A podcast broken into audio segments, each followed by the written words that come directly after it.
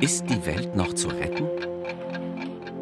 Das RBB Kultur Klimagespräch. Als Reaktion auf die Ölkrise haben sich heute vor 50 Jahren 16 Industriestaaten zusammengeschlossen, die Internationale Energieagentur gegründet, 13. Februar 1974, um Energiesicherheit herzustellen. Das nehmen wir jetzt zum Anlass, um zu fragen, wie sieht es denn aus heute mit Energiesicherheit, mit dem Klimawandel? Wer fördert Zukunft, wer blockiert? Darüber spreche ich jetzt mit dem Klimaforscher Stefan Rahmsdorf vom Potsdam Institut für Klimafolgenforschung. Herr Rahmsdorf, guten Morgen. Guten Morgen, Frau Herzog. Sie haben in Bezug auf den Ölkonzern Exxon eine Studie vorgestellt, in der sagen Sie, Exxon habe globale Erderwärmung schon seit den 70ern vorhergesagt, zugleich aber den Zusammenhang mit Treibhausgasen systematisch runtergespielt. Worum genau geht es in Ihrer Studie? Ja, die Studie habe ich mit zwei Kollegen von der Harvard University gemacht, äh, Wissenschaftshistorikern. Und äh, wir haben interne Dokumente der Firma Exxon ausgewertet, die durch journalistische Recherche an die Öffentlichkeit gelangt sind. Und äh, die enthalten eben äh, direkt eine ganze Reihe, ungefähr ein Dutzend Zukunftsprojektionen für den kommenden CO2-Anstieg und Temperaturanstieg. Und äh, wir haben das verglichen mit den Beobachtungsdaten und festgestellt, äh, das hat alles sehr gut gestimmt, was die, äh, die Firma Exxon dort in ihrer Forschung festgestellt hat. Zu keinem Zeitpunkt haben deren Simulationsrechnungen ergeben, dass die globale Erwärmung etwa weniger ausfällt oder gar nicht, äh, sondern die haben seit den 70ern mit einer starken Erderwärmung durch ihre Produkte letztlich gerechnet. Aber Sie haben ganz offensichtlich dann nicht gehandelt.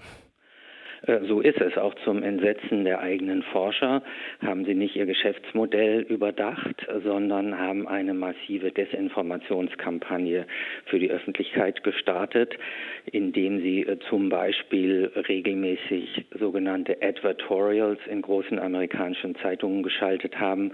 Das sind Meinungsartikel, die aber bezahlt sind von Exxon und solche Mythen verbreitet haben, wie der Mensch sei ja nur für vier Prozent des CO2-Ausstoßes verantwortlich, äh, die wir heute noch, die werden heute noch von der AfD in Wahlkämpfen benutzt zum Beispiel. In Wahrheit ist der CO2-Gehalt der Atmosphäre um 50 Prozent gestiegen und zwar komplett vom Menschen verursacht. Nun ist äh, Exxon ja wirklich ein großer Ölkonzern. Das kann einem schon die Haare zu Berge treiben. Es ist wahrscheinlich ein bisschen schwer einzuschätzen, auch in so einer Studie. Aber was meinen Sie, wie groß ist der Schaden durch deren Nichthandeln äh, in Bezug auf den Kampf gegen den Klimawandel? Ja, Exxon ist ja kein Einzelfall mhm. äh, und es gibt ja äh, Verbände, Zusammenschlüsse von großen fossilen Energiefirmen, äh, die mit jährlich Hunderten Millionen Dollar, das ist auch belegt, äh, dann Lobbyorganisationen, äh, Denkfabriken finanziert haben, die diese ganzen falschen Klimainformationen verbreitet haben. Und noch heute, Umfrage von 2022, glauben die Bürger auch in Deutschland, dass es unter Klimaforschern nur etwa 70 Prozent Konsens über die globale Erwärmung durch den Menschen gäbe. Dabei ist der Konsens seit Jahrzehnten in der Nähe von 99 Prozent. Also es ist einfach zweifelsfrei belegt, dass der Mensch komplett den modernen Klimawandel verursacht. Vor allem durch die fossilen Brennstoffnutzung. Und die, ja, wir wissen heute, wir müssen eine dramatische Vollbremsung bei den Emissionen machen, um die Paris-Ziele noch einzuhalten, weil diese Lobbytätigkeiten eben Klimaschutz bisher verhindert haben. Was würde denn jemand sagen von Exxon, wenn man ihn damit äh, konfrontiert?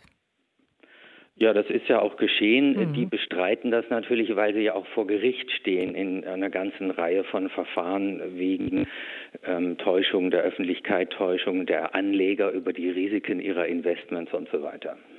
Das heißt, kann man da eigentlich irgendetwas tun? Das Kind ist ja in diesem Fall schon in den Brunnen gefallen, weil es ja schon seit Jahrzehnten diese, diese Richtung gibt von Exxon, richtig?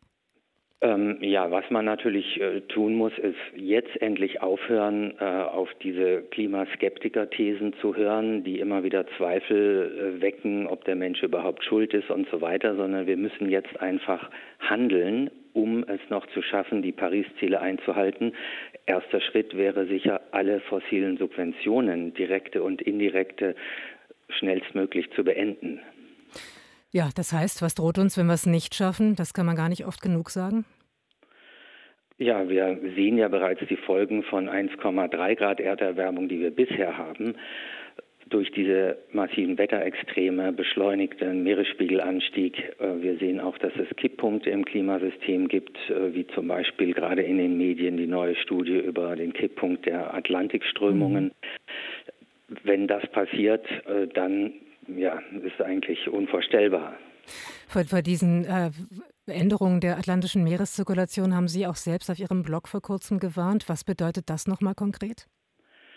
Ja, wir wissen seit den 90er, 1960er Jahren, dass es da so einen Kipppunkt äh, wahrscheinlich gibt. Jetzt ist es nochmal sehr deutlich bestätigt worden. Und wenn der überschritten wird und diese Strömung versiegt, was in der Erdgeschichte immer wieder passiert ist, dann würde der ganze Nordatlantikraum eine massive Abkühlung erleben, während rundherum der Planet sich erwärmt es würden sich die tropischen Niederschlagsgürtel verschieben und so weiter und so fort. Das ist eine Katastrophe, die man auf jeden Fall verhindern sollte. Haben Sie an dieser Stelle erstmal herzlichen Dank fürs Gespräch. Der Klimaforscher Stefan Rahmsdorf vom Potsdam Institut für Klimafolgenforschung hier im RBB Kultur Klimagespräch. Und auch dieses, wie alle weiteren Klimagespräche, finden Sie bei uns online auf rbbkultur.de.